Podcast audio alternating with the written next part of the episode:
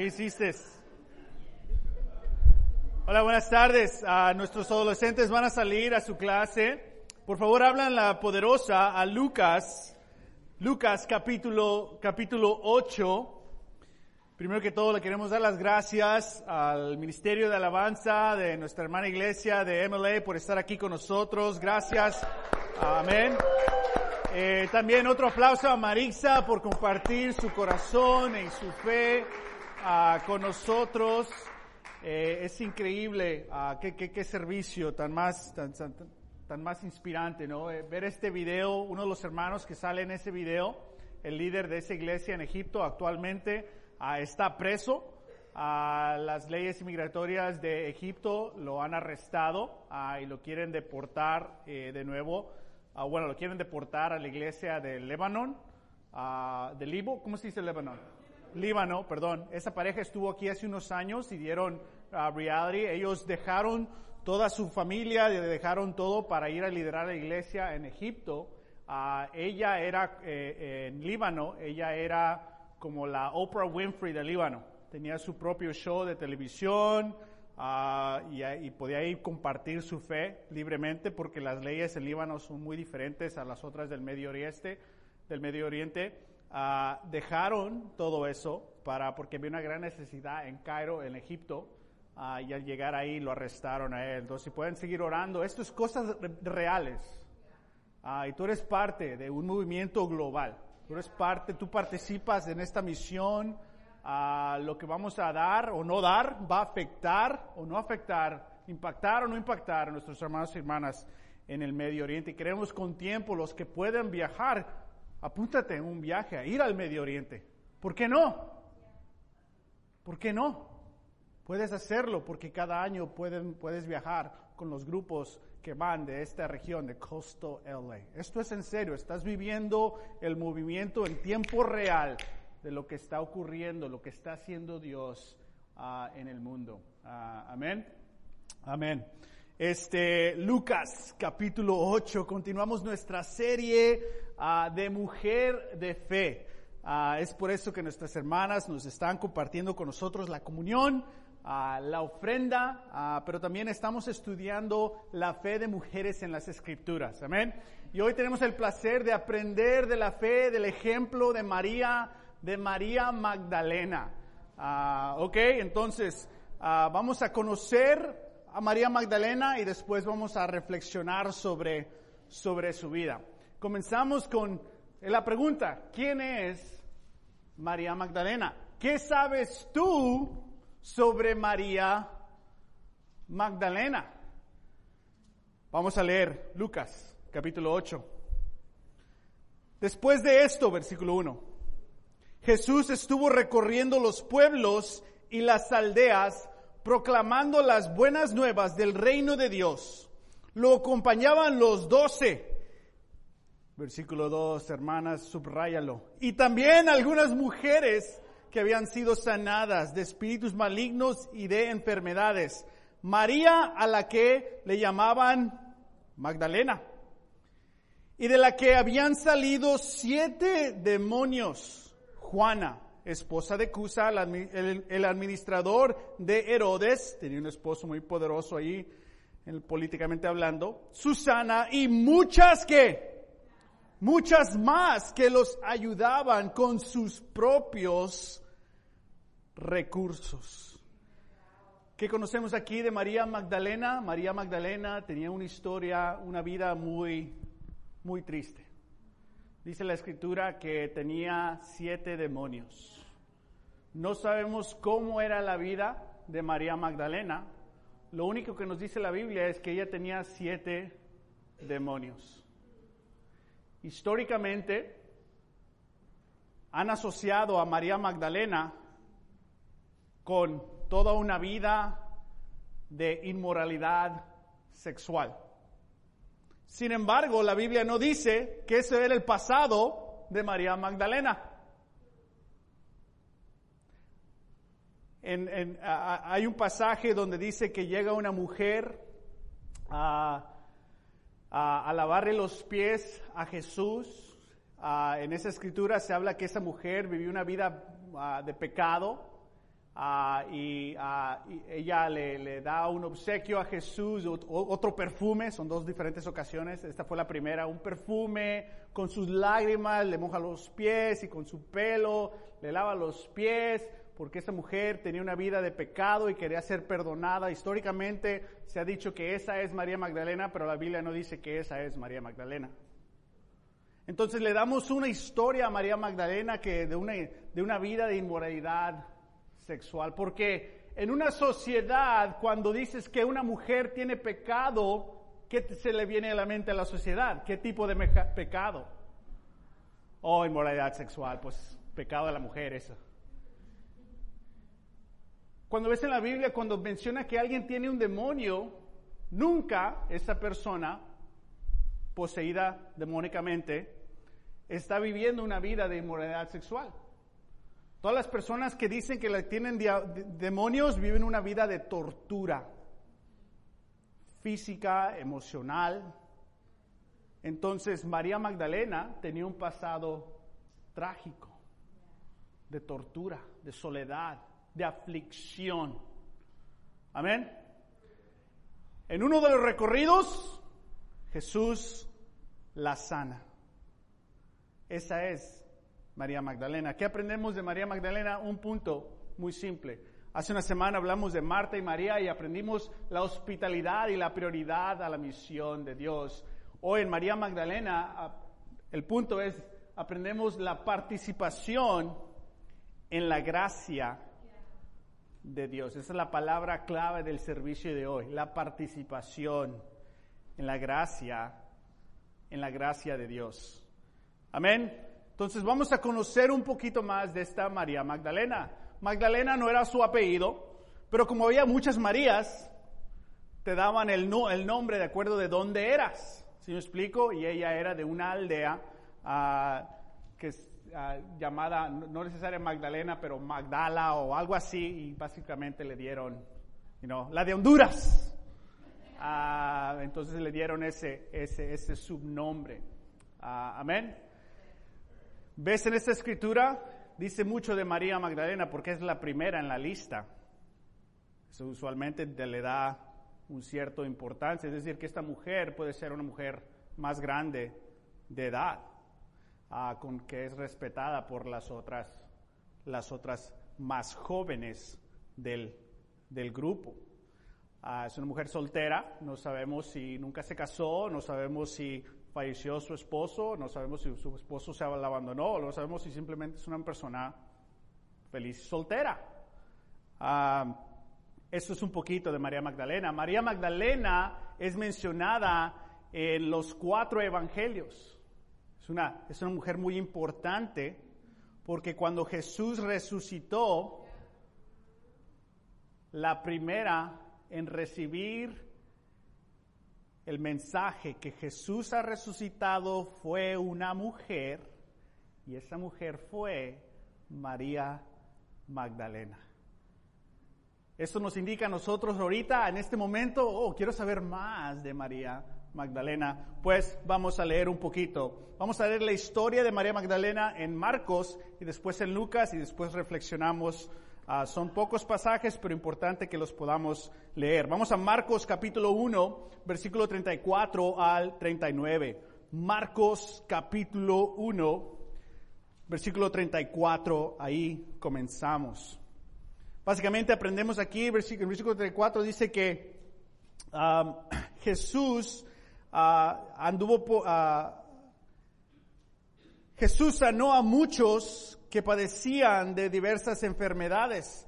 Tan expulsó a muchos demonios, pero no los dejaba hablar porque no sabían, porque sabían quién era, quién era él. Vamos a brincarnos al versículo 39. Dice, así que recorrió toda Galilea, por ahí estaba esa ciudad de Magdalena, predicando en las sinagogas y expulsando demonios. Entonces vemos que en uno de estos viajes, en una de estas misiones dentro del ministerio de Jesús, por ahí una de esas personas es María Magdalena. Vamos a Marcos capítulo, capítulo 15. Nos estamos avanzando todo un evangelio. Ah, amén. Ah, algo que tienes que notar en el, evangelio de Marcos es de que Marcos, hay una tensión constante en el evangelio de Marcos. Jesús tiene oposición consistentemente de una cierta parte de la creación. Jesús en Marcos derrota a Satanás inmediatamente. Jesús en Marcos derrota a los demonios inmediatamente. Jesús derrota todas las enfermedades inmediatamente. Jesús controla la naturaleza, calma una tormenta inmediatamente. Entonces, ¿cuál es el conflicto para Jesús? El ser humano. Sus discípulos no lo entienden. Tensión y conflicto. Humanos lo quieren matar. Tensión y conflicto. Es decir, que Dios tiene autoridad sobre todas las cosas, pero Él no utiliza su autoridad para controlar a humanos. Porque el tema de Marcos es, es el Jesús, es el Mesías servidor. Entonces Jesús en lugar de controlar humanos, opta por qué? Por servirnos y ganarnos a través de su servicio. Jesús no le ruega a nadie, sígueme, ándale, si no, no, no, no, te voy a servir y si me quieres seguir o no, está en ti, pero yo te voy a amar y te voy, y te voy a seguir. Muchas personas que fueron sanadas estaban en, la misma, en el mismo grupo, crucifíquenlo, crucifíquenlo, porque siguieron a la gente en lugar de Jesús. María Magdalena no fue una de esas personas. Marcos 15, versículo 40. Vamos rápidamente a leer un poquito. Dice, algunas mujeres miraban desde lejos. Entre ellas estaban María Magdalena, María la madre de Jacobo, el menor, y de José y Salomé. Estas mujeres lo habían seguido y atendido cuando estaba en Galilea. Además, había allí muchas otras que habían subido con él a Jerusalén. Vemos toda una, un grupo de mujeres discípulas que eran gran parte del ministerio de Jesús que fielmente se quedaron con Jesús hasta en los momentos de más tensión, donde todas las personas alrededor de ellas están gritando, crucifíquenlo, crucifíquenlo, los valientes doce. Juan fue el único que se acercó para cuidar a mamá, a María, la mamá de Jesús. Y todas estas mujeres y Juan. Estas mujeres no se escondieron, no se echaron atrás, porque cuando una mujer ve que alguien está sufriendo, uh, sale ese don de Dios para proteger, para cuidar. ¿Que no? Esa es una cualidad que Dios te ha dado, hermana. Esa es la imagen de Dios en ti. Y vemos aquí como María Magdalena fue, fue una de ellas. Vamos a leer versículo 47. María Magdalena y María la madre de José vieron dónde lo pusieron. Jesús ya, ya, ya, ya lo, ya, ya ha muerto. Y estas mujeres muy detalladas, ¿qué hacen? Vamos a ver exactamente en qué agujero de esta, de esta, de esta colina, en qué cueva ponen a Jesús. Ese detalle de María Magdalena por gratitud de ver dónde quedó. Para los hombres, ¿no? Se nos pierde algo y uh, ¿a quién le preguntas? A la mujer de la casa. Abuelita, tu esposa, tu hermana, lo que sea. Una mujer, ¿dónde, ¿dónde está? ¿Dónde está? Porque se te olvidan las cosas. Pero la mujer sabe dónde. Vemos aquí a estas mujeres que, que arriesgaron su vida para ver exactamente dónde estaba Jesús. Habla mucho de la participación en la gracia de Dios. Esta es una mujer absolutamente, totalmente agradecida de que Jesús la ha sanado. Y su vida ya no cuenta. Su vida es una participación en la misión de Jesús.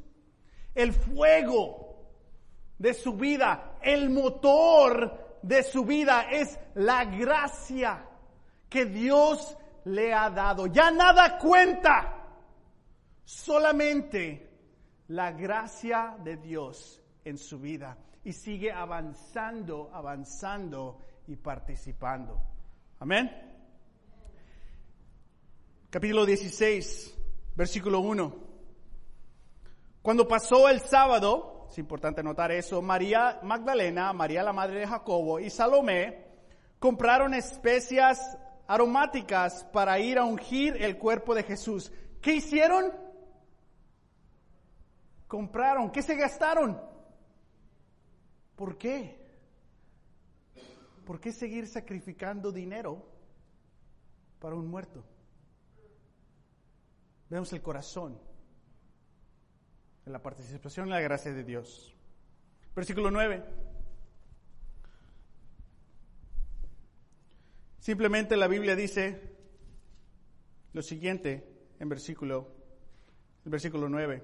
Cuando Jesús resucitó en la madrugada del primer día de la semana, se le apareció primero a María Magdalena, de la que había expulsado siete demonios. Esta mujer que había vivido una vida absolutamente terrible, trágica, sufrimiento, aflicción, en todo sentido de la palabra. Pero que ahora había recibido una nueva vida, una nueva esperanza, un nuevo llamado en esta vida. Y después de que resucitó Jesús, a la primera que se le aparece es María Magdalena. ¿Cuál es el tema en el Evangelio de Marcos? Jesús tiene conflicto con quién? Con la humanidad. Jesús no tiene conflicto con María Magdalena, porque esta es una humana agradecida. Esta es una humana comprometida. Amén. Y en todo lo que ocurre, vemos cómo la mujer puede participar en la misión de Jesús y en el ministerio de Jesús. Esta es la Magdalena, María Magdalena de Marcos. Vamos a ver rápidamente la María Magdalena de Lucas. Ah, ¿Ok? Vamos a, Lucas, eh, capítulo, capítulo 8 de nuevo. Encuentro mis notas. Lucas, capítulo 8, donde comenzamos, regresamos ahí. Oh, perdón, Lucas. Deja reviso mis notas. Ah, aquí está. Lucas 8 está bien. ¿Cuántos demonios tenía María Magdalena? Siete. Siete. Jesús dice una parábola sobre lo que pasa, o nos dice un ejemplo, no una parábola, un ejemplo de lo que pasa en el mundo espiritual. Cuando un espíritu maligno sale de una persona, va por lugares aridos buscando un descanso y al no encontrarlo dice, volveré a mi casa donde, de donde salí. Cuando llega la encuentra barrida y arreglada a esa casa, luego va y trae otros qué? Siete espíritus más malvados que él y entra a vivir ahí. Así que el estado final se queda de esa persona, resulta ser peor que el inicial. Nos da, dice como, como, como puede, Dios puede hacer cambios en tu vida y tú puedes arreglar tu vida. Ah, voy a ser una mejor persona. Pero no vive Jesús en tu vida, no vives por Jesús en tu vida.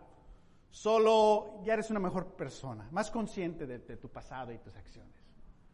Dice Jesús, cuidado, porque vas a quedar peor. Porque ahora ya, ya, ya, ya eres, ya, ya, eres un, blanco a un target, ¿no? A, los demonios que, oh, ¿quieres cambiar? Vas a ver. Es un reto seguir a Jesús, ¿no? Y no porque estos demonios son tan poderosos, desde que porque si no reemplazamos, si no aceptamos y nos comprometemos totalmente a Jesús, el resultado de nuestra vida es peor. Y lo hemos visto, ¿no? Con muchas personas que estudiaron la Biblia, se acercaron y están más o menos ahí viendo, viendo, viendo, viendo, viendo, pero algo falló y ese algo fue aceptar la autoridad de Jesús el resto de su vida. Faltó esa fe, esa confianza ah, en Jesús y el resultado usual, ¿qué es? Recuerda Jesús es, es peor. Un gran ejemplo de esta, el cómo no ser como esa persona es María Magdalena que a ella literalmente le salieron siete demonios, pero vemos el fin de su vida, su, su participación en la misión de Jesús, su participación, su sacrificio, su fe, su esfuerzo. Esto no fue el resultado de María Magdalena. Amén. Su vida no fue peor. Su vida nos está impactando hoy, en el 2018. ¡Wow! Entonces en Lucas capítulo 8, vamos a leer ahí de nuevo. Lucas capítulo 8 y aterrizar aquí, porque no tuvimos una pausa con fraternidad, ya los veo más o menos como. Versículo 1.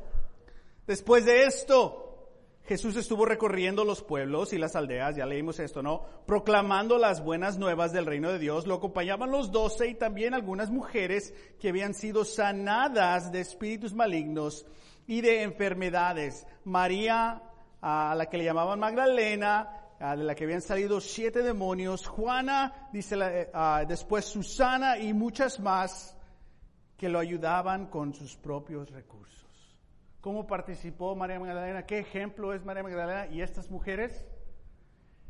Sabes, el ministerio de Jesús tenía varias necesidades. Hogares, donde llegar, comida, que no, y otras grandes necesidades, porque Jesús le dijo a estas personas que, se, que lo siguieran, y varios de ellos tenían familias. Había una necesidad financiera. ¿Quién mantuvo financieramente el ministerio de Jesús? ¿Quién? ¿Recuerda esa escritura? Las mujeres. Si no fuera por las mujeres, hubiera habido varias necesidades y varias desviaciones en el ministerio de Jesús.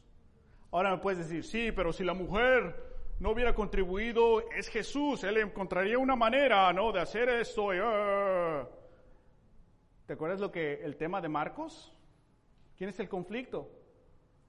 Las personas. En Marcos 2, Jesús sana a un leproso, eh, lo manda a hablar con ah, el sacerdote ese leproso no hace lo que Dios, Jesús dice, y por causa de él, ¿qué pasa? Jesús ya no puede entrar en ninguna aldea. Sí, lo que nosotros hacemos o no hacemos afecta la misión de Jesús. No estamos diciendo que detiene la misión de Jesús, la afecta. Si no fuera así, nuestras ofrendas y nuestra fe no cuenta, porque ya está todo destinado. No, no, no. Somos Dios nos dice, vamos a ser parte de esto. Es una participación. Entonces, las mujeres y sus contribuciones fueron, fueron parte fundamental del ministerio de Jesús. Hermanas, ¿puedes decirle algo ahorita? ¿Puedo compartir algo con ustedes? Nuestras ofrendas semanales, nuestras ofrendas de misiones, ¿se logran o no se logran? Depende de lo que tu hermana decidas. Porque cuando la mujer dice, no vamos a dar,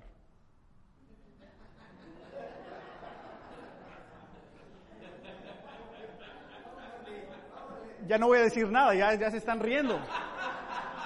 Ya entendieron. ¿Sí En unos matrimonios, la mujer dice, no sé, él lo hace, o entonces tú no participas. Oh, pero sí dimos, sí, pero ni sabes tú, no participó, tu corazón no participó. Y si la mujer dice, vamos a dar, y el hermano líder del hogar dice, no, no vamos a dar. ¿Cómo que no vamos a dar? Ok, vamos a dar.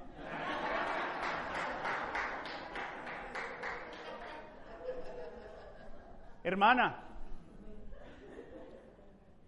tu generosidad es un don de Dios. Dios es generoso. Dios se da de sí mismo. Filipenses 2. Si tú decides, vamos a participar, pero a este nivel, a ese nivel se participa. No sé ni qué está pasando, pues no participaste. O vamos a participar, participamos. Hermana, tú eres parte de una misión global. Y tu generosidad determina cuántos recursos van a llegar a tu iglesia local o a las iglesias de México, Cuba, Centroamérica y Medio Oriente. Evalúa y examina tu don y tu generosidad, hermana. Y los hermanos están diciendo, sí, no hemos dado porque mi esposa no ha querido dar. Bueno, eso habla de tu cobardía, pero tenemos que dialogar ahí. El punto es, Dios te ha dado un don. María participa en la gracia de la misión. Amén. Ahora, algo tan increíble. En esos días había muchos rabís, ¿no? Maestros. Y era usualmente intelectual en las escrituras, sabio, ¿no? Y había todos estos jóvenes, hombres jóvenes que tenían, que estaban estudiando, ¿no? Tenían que recitar y recordarse todas las escrituras, del, especialmente del Antiguo Testamento para nosotros, ¿no? Recordar las leyes y todo eso. Y si más o menos como a los 5, 6, 7 veían que no, pues este le cuesta recordar, ya te decían, ¿por qué no te vas a ser pescador? Pero tú vas a ser un educado, ¿sí me explico? Y eso habla de los pescadores, ¿no? Por eso Pedro y bueno, ay, Simoncito. Pero los que seguían creciendo intelectualmente en sabiduría, ¿no? En los Estados Unidos tú eliges a qué colegio quieres ir. ¿No? Bueno, según. en esos días tú eliges a tu rabí. So, si Alex es un, bueno, lo es, ¿no? Educado, intelectual. Ah, él, vería un rabí, yo voy a seguir ese rabí. Entonces tú vas a ese rabí, rabí, ¿me dejas seguirte? Y el rabí te dice, sí, porque te conocía tus talentos. O te decía, no, tú no. ¿Sí me explico? Entonces, los estudiantes elegían al rabí. Jesús dice, yo también soy rabí. Y usualmente los rabís inician su carrera a la edad de 30 años, por eso Jesús esperó a los 30 años a, revelarse y a enseñar su, su, ministerio, ¿no? Todos los estudiantes eligen al rabí. ¿Qué hizo este rabí Jesús? Este sistema, vamos a cambiarlo. Yo voy a elegir al estudiante. ¿Sí ves la diferencia? Socialmente tú elegías al rabí. Jesús dice, yo soy el Dios generoso, yo voy a elegir. ¿Y a quién eligió? A los descalificados. No a los educados, a los inteligentes, a los más estudiosos. Tú eres un pescador, vente. ¿Sí Entonces ves este grupo de rabís, todos intelectuales, memorizando cosas, ¿no? Y aquí ves un carpintero y pescador y... Ahora, en ese sistema social, los rabís decían, oh, si puedes elegir, sí. Para que una mujer decía, Rabí, ¿puedo ser tu seguidor? ¿Quién eres tú? Tú eres una mujer. Una mujer no podía elegir un rabí. ¿Y qué hace Jesús? No solamente Él elige a los estudiantes, elige también a mujeres que sean parte de su ministerio. Jesús andaba ahí, el carpintero, los percadores y todas estas mujeres en esa etapa tú lo verías como, ¿cómo, Dios va a estar con ese grupo? Mira, mira quién son. Dices, no, yo no lo vería así. Sí, ¿por qué? Porque estarías en esa, esa sociedad y solo verías el bien y el mal que se ve ahí. ¿Sí me explico? Pero los que escucharon a Jesús cambiaron ahí de bando. Oh, no, esto sí, este sí es Él. Pero qué increíble que Jesús elige a sus seguidores, pero también elige a que mujeres participen en su ministerio. Y estas mujeres llenas de agradecimiento dicen, pues yo no vine no solo a aprender, yo vine para contribuir. Y mi esposo es administrador con Herodes y tenemos buena feria, entonces vamos a ayudar. Pescado asado, a mí, órale. No sé, no sabemos del pasado de María Magdalena, no sabemos si ella recibió una herencia, no sé. Pero ¿qué, qué leímos después eh, que, muere Jesús? ¿Qué hace María Magdalena? ¿Qué compra? especies. ¿Quién le dijo? ¿Y, quién va a comprarlos pues? ¿Quién le toca? La rutina del pan. ¿Quién le toca? ¿Otra vez? Me tocó pan, tostar de la misma semana. Este sistema no funciona. Pero vemos como ella era un hombre, una mujer agradecida. Otros demonios ya no podían entrar en su, en su ser otra vez, porque no solo barrió y cambió de afuera, cambió internamente, cambió su compromiso, su participación con Jesús. Y cuando Jesús resucita a la primer mujer que se le aparece, es María Magdalena. La primera persona es María Magdalena. ¿Qué nos dice Dios de la mujer aquí? Mujer, ¿qué dice eso de Dios? ¿Cómo te valora a ti, mujer? Padres de niñas, ¿qué dice Dios? ¿Cómo valora a tus hijas? ¿Qué imagen las puedes ayudar a que ellas vean en cómo Dios las ve a ella? A contrario a cómo el, mundo quiere dictar los valores de la mujer. Históricamente el mundo ha dictado el valor de la mujer, pero desde el principio Jesús está totalmente, absolutamente en contra de esos valores del mundo a la mujer. Qué increíble Dios tenemos. Amén en esos días, si había un testigo que habías visto algo y te llamaban a testificar y tú lo habías visto, si eras mujer, no valía tu testimonio. ¿Por qué? Porque eras mujer. Simplemente por el hecho de tu género no contaba tu voz. ¿Suena familiar? En la historia. Pero en todo esto Jesús, Dios, intencionalmente creo que podemos ver a quién se le aparece primero para que la primera persona que testifique de la nueva creación, de la resurrección, que sea de quién, inicia con qué? Con el testimonio de una mujer como que haciéndole así a esa sociedad. ¡Wow! Vemos el valor de la mujer en la perspectiva de Dios. No sé cuál fue el valor que se te enseñó de ti en tu sociedad. Si eres de México, más o menos entiendo cuál fue el valor se te dio. No sé en tu hogar, no sé en tu iglesia pero bíblicamente tienes un gran valor, un espacio especial en el plan y en la perspectiva de Dios, dones especiales, únicos, necesarios para participar en la gracia de Dios y en la misión de Dios. Hermanas, participen en esta gracia de Dios.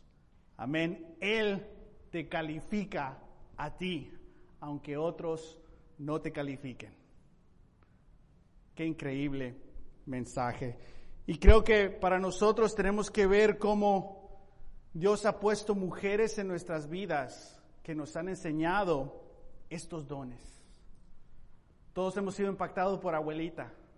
Y fue algo especial lo que recibimos de abuelita.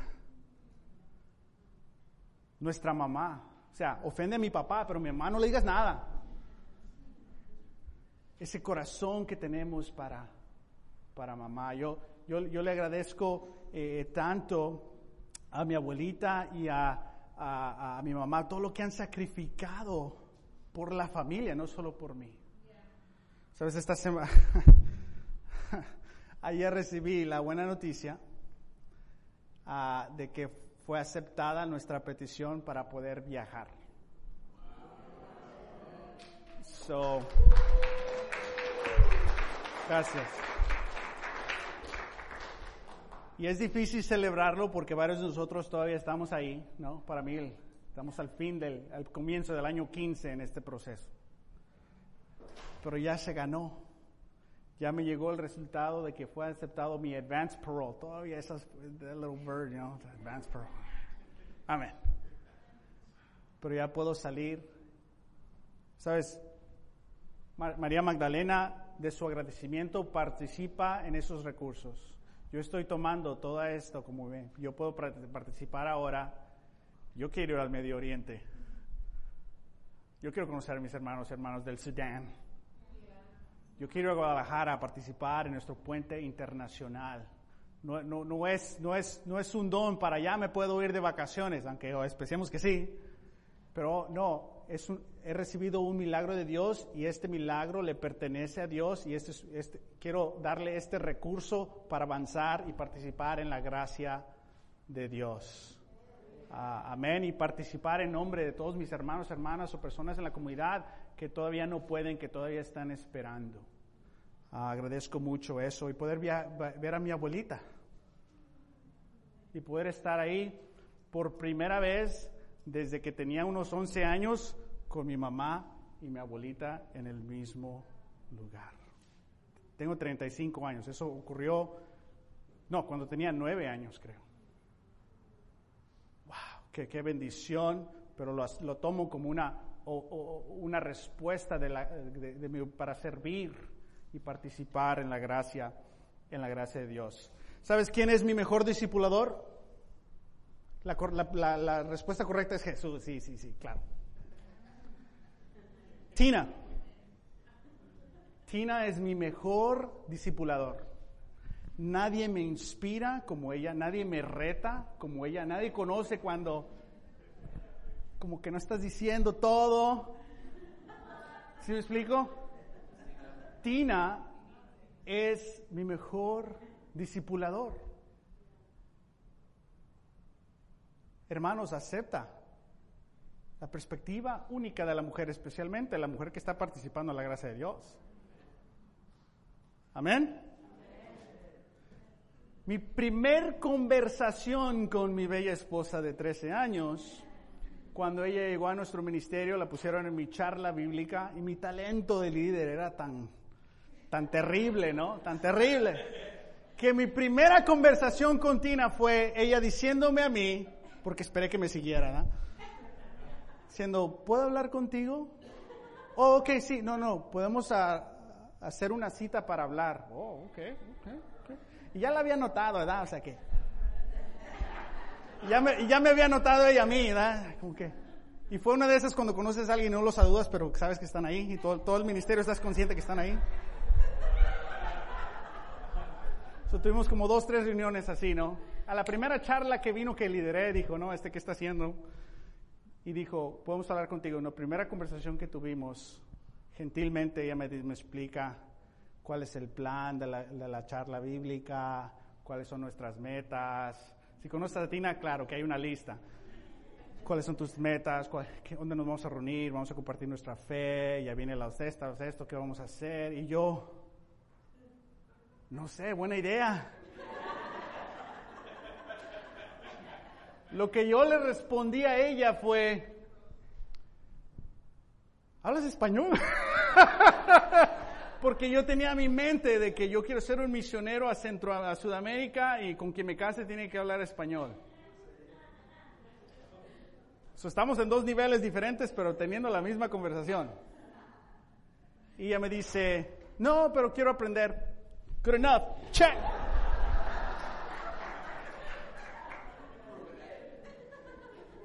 ¿Quién, ¿Quién soy yo ahora?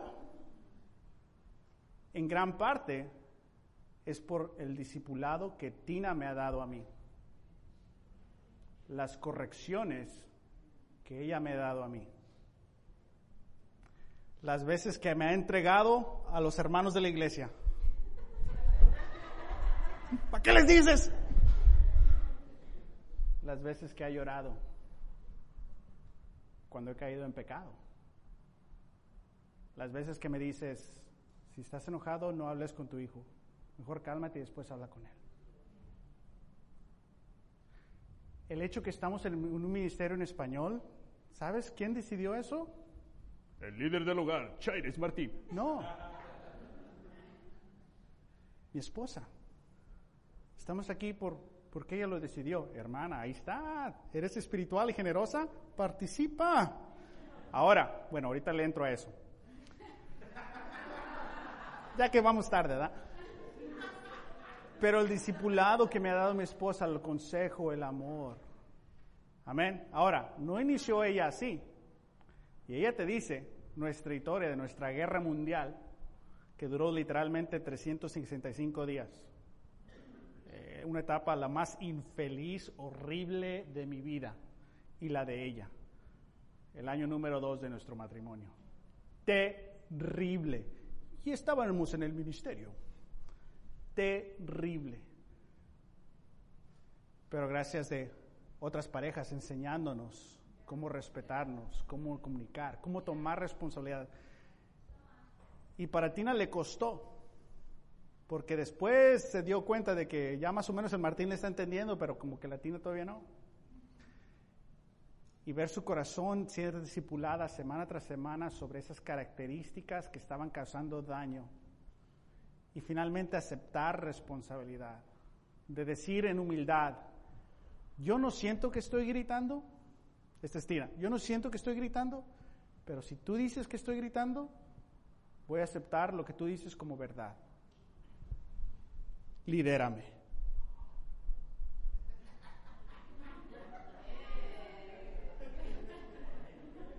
Salieron los siete demonios.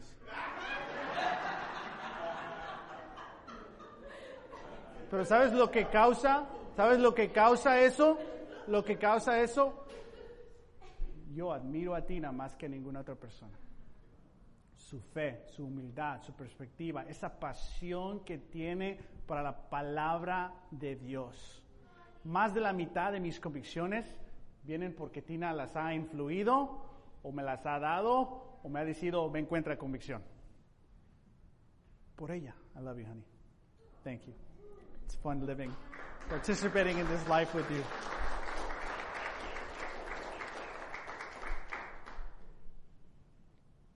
cuando Tina decidió, ya nunca voy a tratar de manipular a mi esposo. ¿Suena familiar? ¿Casadas? Cambió las cosas. Voy a ser fiel, voy a tener mis convicciones, Tina, ah, voy a tomar responsabilidad. Si veo algo que no es bíblico, lo voy a decir, vamos a cambiar, pero no voy a decir cosas o manipularlo a él ya. Nada destruye un hogar cuando hay manipulación.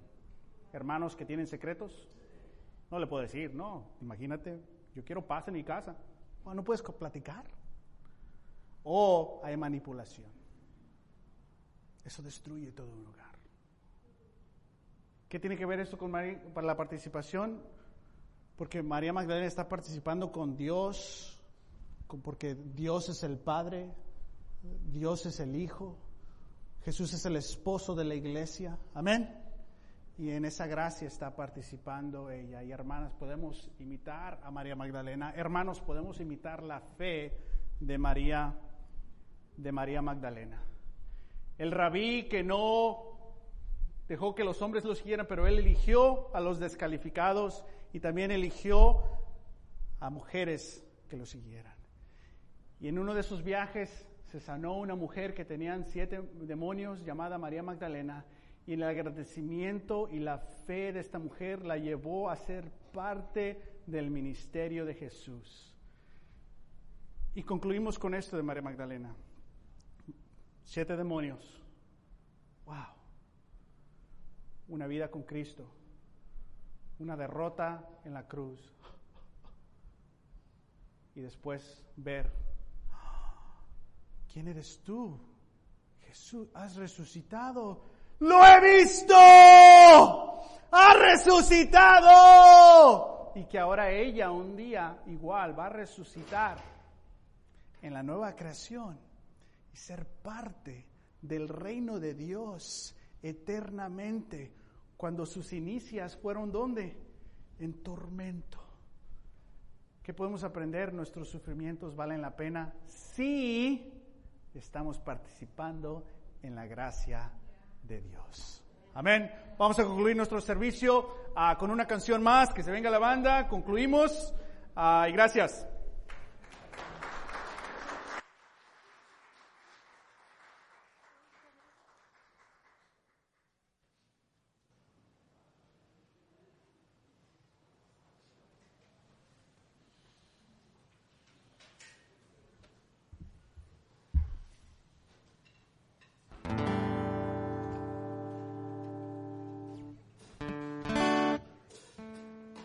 Vamos a cerrar una, con una canción más. ¿Están listos para alabar a Dios? No los oigo. ¿Están listos?